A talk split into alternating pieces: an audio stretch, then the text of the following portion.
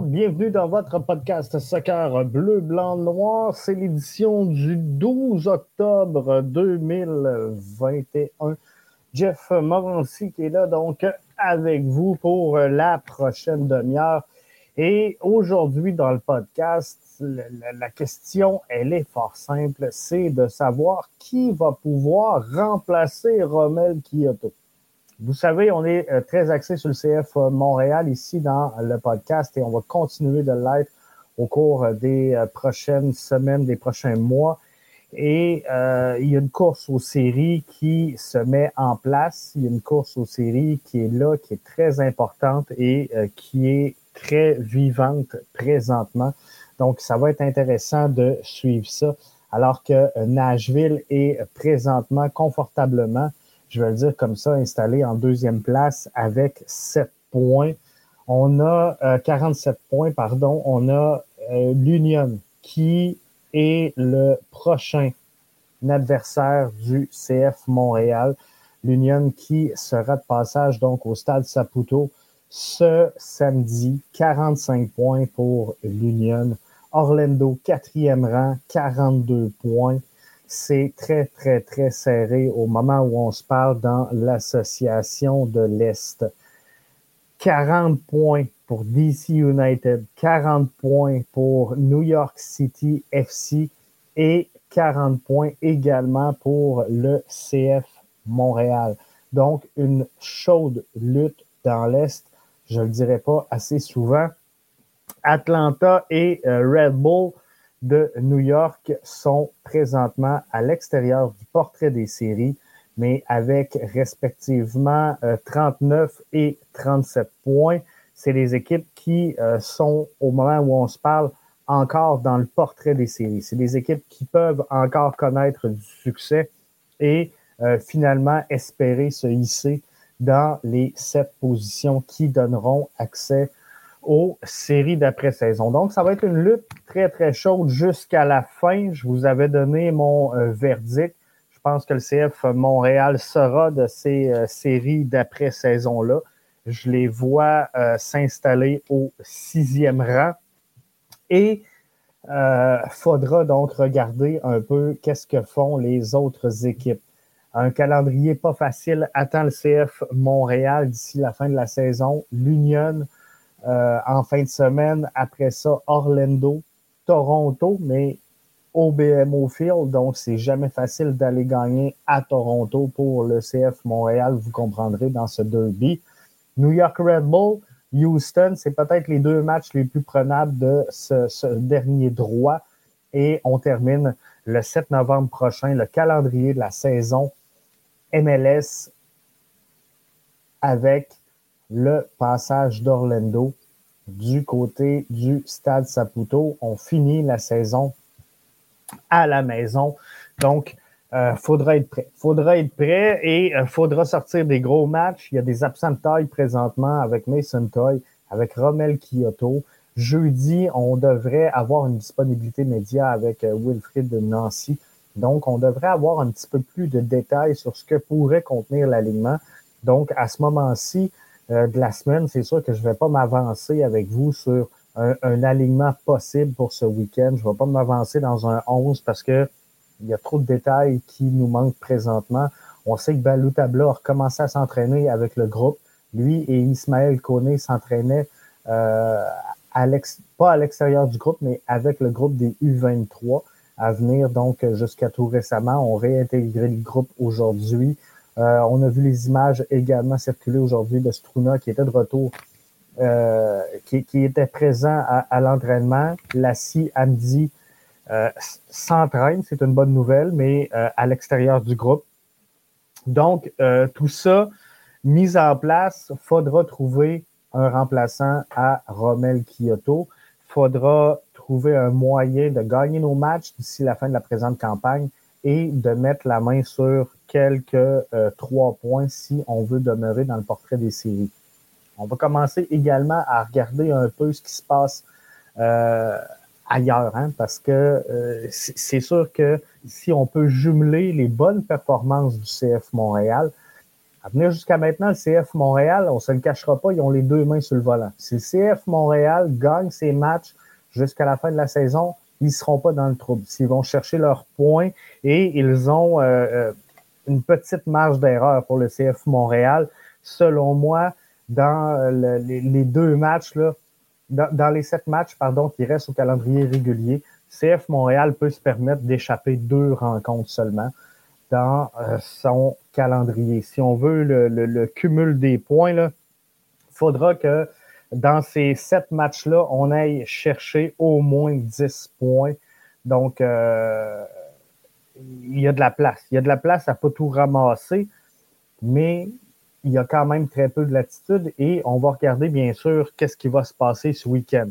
Cincinnati, qui est déjà éliminé de cette course aux séries-là, qui est en 14e euh, place présentement, affronte Orlando. Euh, c'est du côté de Cincinnati. Si on est chanceux, si on est chanceux, Cincinnati va prendre un point. Pourquoi? Parce que c'est à Cincinnati. Ils sont éliminés. Orlando, bon, ils savent que s'il y a un match qui peuvent souffler un petit peu, c'est celui-là, parce que ce n'est pas pour Orlando un match de six points. Vous comprendrez que euh, les, les, joueurs, pas les joueurs, mais les clubs vont choisir eux-mêmes les joueurs et, et, les matchs où ils pourront faire un peu plus de rotation et reposer un peu des joueurs en vue de la, la fin de la saison. Donc, s'il y a un match qu'on peut se permettre sans dire d'échapper du côté d'Orlando, mais de laisser glisser, c'est Cincinnati. Cincinnati mettra le pied dans la porte. Pour moi, ça sera un match nul, donc un point de chaque côté. DC United face à Nashville, ce sera également euh, le match de repos selon moi pour Nashville. Donc, j'entrevois un point pour DC United, mais Atlanta va prendre les euh, trois points selon moi, sur euh, Toronto. Donc, euh, j'entrevois une grosse fin de saison pour Atlanta. Euh, Atlanta ont, selon moi, le calendrier le plus facile d'ici la fin de la présente campagne. Donc, ça sera à voir. Mais d'ici là, il faut trouver un moyen de remplacer Rommel Kyoto. Comment on va faire pour remplacer Kyoto? Si on regarde la fiche du CF Montréal avec Romel Kyoto cette saison, en 14 matchs, 14 euh, départs, pardon, 3 remplacements, 8 euh, victoires, 3 matchs nuls et 6 défaites, c'est la fiche du CF Montréal. Sans Kyoto, 3 victoires, 4 matchs nuls et 4 défaites. Donc, ça ne sera pas facile d'aller euh, remplacer Romel Kyoto. Je pense que les joueurs le savent, je pense qu'un peu tout le monde le sait et euh, ça ne sera pas évident. Par contre, je suis confiant qu'on va arriver à remplacer Rommel et on a quelques choix, on a quelques options. Vous avez entendu cette semaine, j'ai partagé une vidéo de euh, Mathieu Chouanière qui répondait finalement euh, à Frédéric Guide TVA Sport comment on va remplacer Rommel et il a dit on, a des joueurs. On a des joueurs pour le remplacer. C'est sûr, ça fait mal. C'est sûr, c'est un gros joueur, mais on a aussi euh, ce qu'il faut au sein du groupe pour remplacer Rommel et ça, c'est très important. J'y vais d'un commentaire et je vous invite à faire pareil si vous êtes avec nous pendant euh, cette émission-là en direct, que ce soit via notre compte YouTube, notre plateforme Facebook ou encore notre plateforme Twitter, je vous invite à faire comme Nico qui est là avec nous euh, et euh, qui nous interpelle via Facebook. Allô, euh, concernant Bjorn Johnson, est-ce que tu as lancé la serviette? Je ne le sais pas. Je ne le sais pas. On, va aller voir juste avant, Nico, que je te réponde. On va aller voir la question Twitter. La question Twitter que je vous avais posée cette semaine, c'est comment on va faire pour remplacer Rommel? On regarde vos réponses et je, vais répondre après, voir si j'ai lancé la serviette dans le cas de Bjorn Johnson.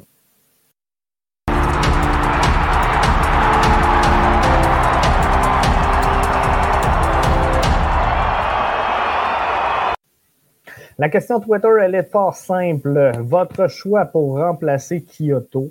On en jase dans le podcast de ce lundi que j'ai rapporté au mardi. J'étais atteint de, de des foins hier ou grippe d'homme. Je ne sais pas comment le décrire. Mais je n'étais pas en mesure de venir animer. Donc, je me reprends ce soir et j'espère être bon pour toffer. Je m'excuse si ça renifle un peu, mais on va passer au travers.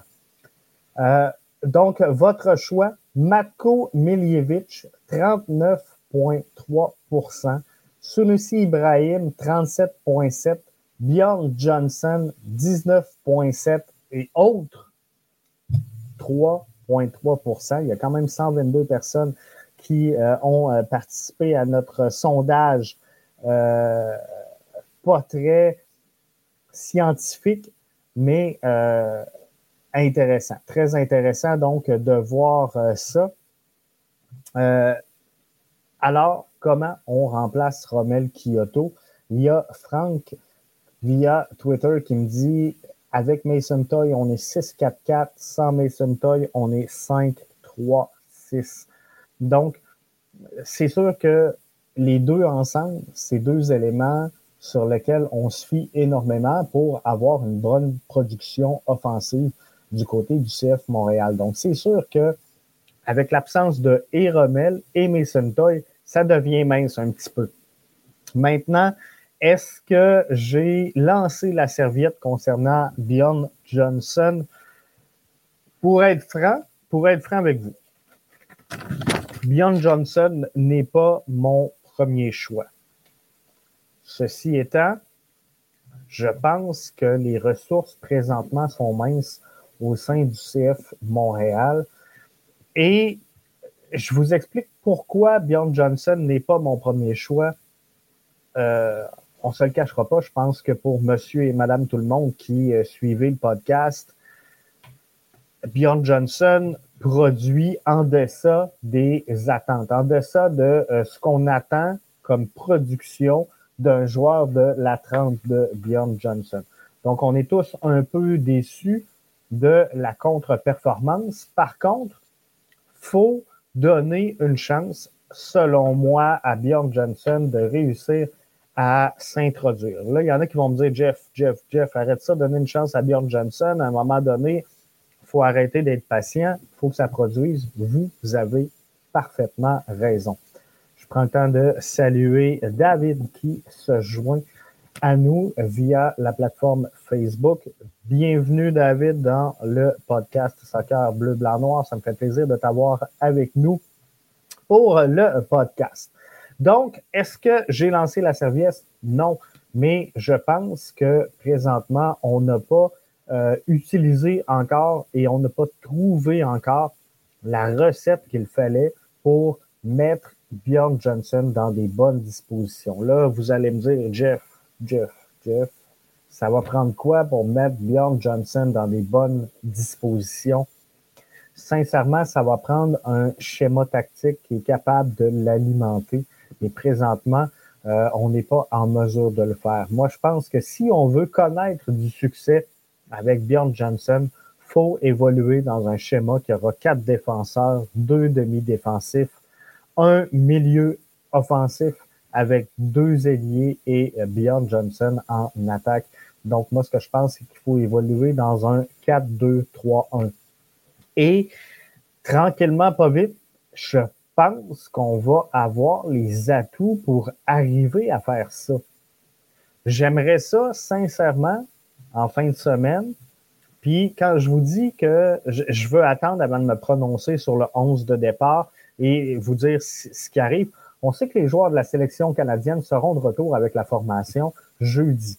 Donc, euh, Miller, Pantémis, euh, Samuel Piet, Zachary Broguillard seront tous de retour avec la formation ce jeudi, puisqu'il y a un match mercredi en sol canadien au BMO Field de euh, Équipe Canada. Si on a le temps à la fin du podcast, on va s'en parler euh, justement d'Équipe Canada. Mais euh, donc, on ne sait même pas si les joueurs de la sélection nationale vont être disponibles ou en tout cas, est-ce que c'est une option pour Wilfried Nancy? Parce qu'on sait qu'il aime faire jouer les joueurs un petit peu avant, les faire entraîner avec le groupe. avant de leur donner une titularisation. Donc, est-ce qu'on va être en mesure de voir ces joueurs-là titulaires en fin de semaine? Il est trop tôt pour en parler. Donc, c'est sûr qu'il va y avoir un podcast d'avant-match où on va regarder ensemble les avenues possibles pour ce, match-là. Et aujourd'hui, euh, tout ce qu'on va dire est pure spéculation parce qu'on ne sait pas ce qui va se passer. Mais j'aimerais beaucoup voir Johnson en attaquant, en pointe centrale, directement dans l'axe, euh, et voir en, dessous de lui un, Mihailovic avec un Torres et un, Matko Miljevic sur son euh, flanc gauche. Parce que je pense que euh, Matko sera en mesure de l'alimenter. Je pense que Torres peut être en mesure de l'alimenter, mais Torres, la façon que je le vois, euh, doit nourrir, doit alimenter un joueur comme Mihailovic directement dans l'axe. À toutes les fois où on a fait jouer, par exemple, un, Johnson avec Mihailovic et Torres dans le, le, le, schéma qu'on utilise euh, souvent quand, on l'emploie, Mihailovic est moins à l'aise. Mihailovic n'est pas un joueur d'entre-couloir, on va le dire comme ça, est un joueur qui, pour exprimer clairement son talent et pour utiliser son plein potentiel, on doit l'avoir directement dans l'axe. Donc, Mihailovic est un joueur qui va directement dans l'axe et euh, la, force de, Torres est, de descendre presque, vous, vous, remarquerez dans le match de euh, samedi, si vous ne l'avez pas remarqué encore, mais la grande force de euh, Torres et, d'aller chercher presque le, milieu de la boîte du gardien et de revenir dans l'axe pour ensuite aller jouer sur, par exemple, Kyoto ou Mihailovic, mais n'est pas un joueur qui euh, va exploser directement vers le but. Donc, ce qu'il va faire, c'est qu'il va revenir en retrait et ce que ça donne, c'est que présentement, si on utilise Mihailovic complètement à la gauche du terrain dans l'entre-couloir, il n'a pas cette option-là pour venir jouer en retrait dans l'axe avec euh, Mihailovic. Et ça, ça nuit beaucoup au euh, jeu de Torres et à l'exécution de ses jeux. Donc, qu'est-ce qu'il fait? Il cherche à se faufiler, à dribbler les défenseurs. Ça va bien pour le premier.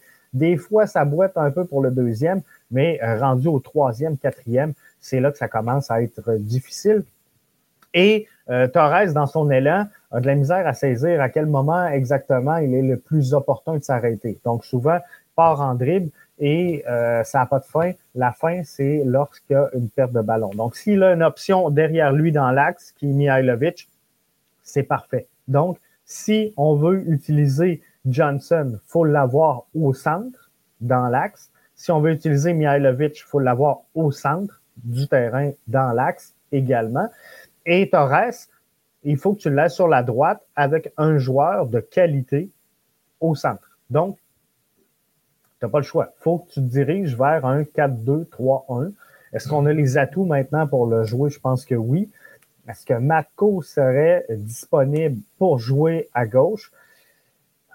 Faudrait voir. Faudrait voir et faudrait voir ce qu'en pense également Wilfried Nancy. Parce que Aujourd'hui, la disponibilité média, on avait la chance de euh, discourir avec Zoran Basson et euh, également avec Matko euh, Miljevic. Je vais vous faire un résumé topo lors du prochain podcast où on va mettre la table pour le match, justement dans le podcast d'avant-match. Mais j'ai posé la question aujourd'hui à Miljevic, à savoir, Wilfried cherchait à ce que tu gagnes du rythme et que tu reviennes au rythme des autres joueurs du groupe. Est-ce que tu sens cette progression-là et est-ce que tu penses que tu as 90 minutes dans les jambes? Avec euh, toute humilité, euh, Miljevic m'a dit la MLS est vraiment supérieure à euh, ce qu'on joue comme soccer, euh, d'où il arrive en Argentine. Donc, il dit, selon moi, j'ai 75-80 minutes dans les jambes.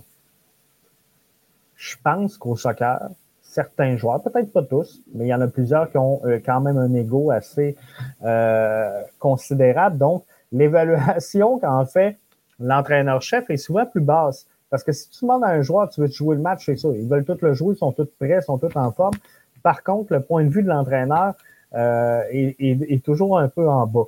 Donc, si Matko euh, affirme pouvoir jouer un 75-80, je pense que Wilfried va l'évaluer comme un 60-70, selon moi. Selon moi, mais peut-être que Matko est très sévère avec lui-même également et, que c'est le contraire qui, qui, se passe. Mais de ce que euh, j'interprète et de ce que je vois par expérience pour avoir coaché souvent, les joueurs sont tous prêts, les joueurs sont tous en forme, les joueurs veulent tous jouer au ballon.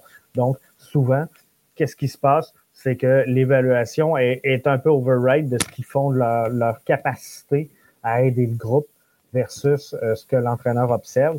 Donc, moi, je m'attends à ce que euh, soit capable, apte de jouer un, un bon, un franc 60-70 minutes. Donc, est-ce qu'on pourrait composer avec Balou? Est-ce qu'on pourrait composer euh, avec euh, la scie peut-être? Est-ce qu'il sera de retour? Je ne sais pas. Mais s'il est de retour, euh, si aujourd'hui il s'est pas entraîné avec le groupe, c'est sûr qu'il sera pas par retour pour prendre 90 minutes de jeu. Donc, c'est des options qui sont possibles. Donc, Nico, est-ce que j'ai lancé la serviette concernant Bjorn Johnson? Vraiment pas. Vraiment pas. Mais par contre, pour arriver à mettre Bjorn Johnson en valeur, je crois qu'il faut le mettre dans des meilleures dispositions. La meilleure disposition qu'on peut lui offrir, c'est un 4-2-3-1. Donc maintenant, est-ce que l'entraîneur-chef Wilfried Nancy est prêt à ce moment-ci de la saison, dans une course aux séries, avec sept matchs à jouer, alors qu'ils ont évolué en 3-5-2 presque toute la saison, sauf peut-être un match ou deux à, quatre défenseurs. Est-ce qu'il est prêt à tout chambouler pour permettre à un joueur comme Bjorn Johnson d'évoluer dans un 4-2-3-1 et de faire des tests? Je suis très peu confiant. Très peu confiant. Et sincèrement, ce que je crois, c'est que si on évolue avec Bjorn Johnson pour remplacer Kyoto, on va évoluer dans le 3-5-2. Mais je vous le dis, c'est mon opinion bien franche, c'est mon opinion bien personnelle. Bjorn Johnson n'est pas un joueur capable d'évoluer en 3-5-2. C'est pas euh, sa tasse de thé, c'est pas la, façon dont il va progresser et qu'il va euh, réussir à connaître du succès. Donc, si on veut que Bjorn Johnson connaisse du succès, si on veut qu'il réalise un peu les exploits du passé, parce que il a été un bon marqueur, Bjorn Johnson. On ne l'a pas attiré ici pour rien. Il y avait quand même une fiche euh, où il a marqué partout où il a passé. Et il faudrait regarder, il faudrait faire le jeu d'analyse et je pourrais peut-être m'essayer là-dessus, mais il faudrait regarder dans quel schéma tactique évoluaient les formations où il a connu du succès. Mais moi, je vous le dis, selon moi, si on veut faire éclore euh, Johnson, parce qu'on ne peut pas le relancer, parce que pour le relancer, il faudrait l'avoir déjà lancé. Mais si on veut lancer Bjorn Johnson, selon moi, ça va passer par un 4-2-3-1. Donc, la solution, il reste quoi? Il reste quoi? Il reste Sunusi Ibrahim. Et quand je vais voir euh, un peu le, le, résultat de la question Twitter, Sunusi Ibrahim, vous le placez quand même à 37,7% dans les solutions. Donc, Matko en premier, Sunissi Ibrahim en deuxième. Moi, ce que je vois, et, je vais être très transparent, c'est une opinion bien personnelle, Sunissi Ibrahim est selon moi la solution qui sera employée. Est-ce qu'elle est la meilleure? Peut-être pas. Peut-être pas. C'est pas ce que je dis. Je dis pas que Sunusi Ibrahim est la meilleure solution.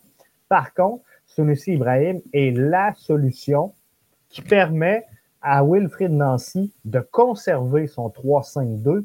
Et je vous le dis, avec un, un, set match à faire, ça m'étonnerait que Wilfried Nancy veuille se lancer dans un nouveau schéma tactique. Il a joué comme ça tous les matchs de la saison. On en a joué plusieurs au moment où on se parle.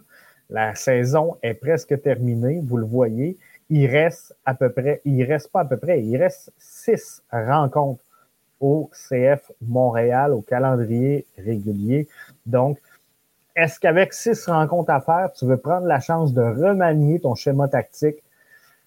J'en doute fort. Donc, dans le 3-5-2, je pense que l'option, c'est Sunusi Ibrahim. Maintenant, est-ce qu'il a 90 minutes dans les jambes? Clairement, non. Et Sunusi Ibrahim doit prendre de l'expérience, doit prendre des minutes de jeu encore, selon moi, pour euh, augmenter sa vision. J'avais une discussion tantôt avec Amine euh, sur euh, Twitter. Vous, vous, irez voir, mais Sunusi Ibrahim, selon moi, est un joueur qui, oui, est un beau diamant brut qui doit être poli présentement, euh, possède la vitesse, c'est clair, mais dans, dans, sa prise de décision, la pression vient très rapidement. Il doit apprendre à gérer cette pression-là qui euh, est propre au, au, circuit de la MLS. Donc, pour le faire, selon moi, doit avoir des minutes de jeu. Maintenant, 90 minutes, c'est peut-être trop. Est-ce qu'on peut donc le, combiner à un Lassie, à un Balou, à un Matko? Moi, je pense qu'en fin de semaine, Matko Miljevic et Sunusi Ibrahim vont se partager la tâche pour remplacer Romel Kyoto. Est-ce qu'on va être en mesure de la mettre dedans? Pour la mettre dedans, mon choix, c'est Balou Tabla. Je pense que s'il y a un gars qui est capable de la mettre dedans, c'est ça. Mais je pense que Balou doit prouver à lui-même et doit prouver à l'organisation le sérieux dans sa démarche, le vouloir être un joueur professionnel dans son éthique de travail. C'est ce que j'interprète de ce que j'observe, de ce qui se passe autour du terrain, des déclarations de l'entraîneur-chef. Bref, euh, c'est bien personnel, mais je pense que Balou doit travailler encore sur lui avant qu'on lui fasse 100% confiance. Donc, ça m'étonnerait de voir euh, Balou se confier la responsabilité officielle de prendre la place de Romel Kyoto au sein de l'alignement du CF Montréal. Donc, je m'attends à le voir, euh, oui, disponible. Je m'attends à le voir, oui, prendre des minutes, mais je ne m'attends pas à voir un euh, Balou Tabla utilisé à, à, pleine capacité et à plein potentiel lors de ces rencontres-là et de ces absences-là de Romel Kyoto. Soit dit en passant, au moment où on se parle, on n'a pas trop de détails sur l'absence de Romel. On pense trois semaines parce que c'est ce qui a été déclaré par euh, le Honduras. Maintenant, on le ramenait à Montréal pour qu'il subisse des tests du côté du club, euh, ce qui est une bonne chose. Maintenant, on n'a pas de nouvelles sur l'état de santé de Romel Kyoto. Alors, on devrait avoir ça également jeudi lors de la conférence avec, pardon, Wilfrid Nancy. Donc là-dessus, je vous laisse aller. On va avoir un podcast, bien sûr, pour mettre la table de cette rencontre-là très importante samedi. Risque d'y avoir beaucoup de monde au Stade Saputo. Risque d'y avoir une belle ambiance. Risque d'y avoir euh, du bruit et beaucoup de fun. Donc, un match crucial, un match super important pour votre CF Montréal qui évoluera dans un stade à pleine capacité en fin de semaine. Ça va être fou, ça va être magique. On se retrouve, gang, pour le podcast officiel d'avant-match, euh, quelque part comme jeudi ou vendredi. Donc, suivez nos réseaux sociaux pour tous les détails. La version audio du euh, podcast sera mise en ligne dans quelques instants. Je vous remercie d'avoir été des nôtres. Je vous invite à nous suivre et à nous partager si vous aimez le contenu. C'est ça qui nous fait vivre, c'est ça qui nous fait grandir. Merci et bonne fin de soirée.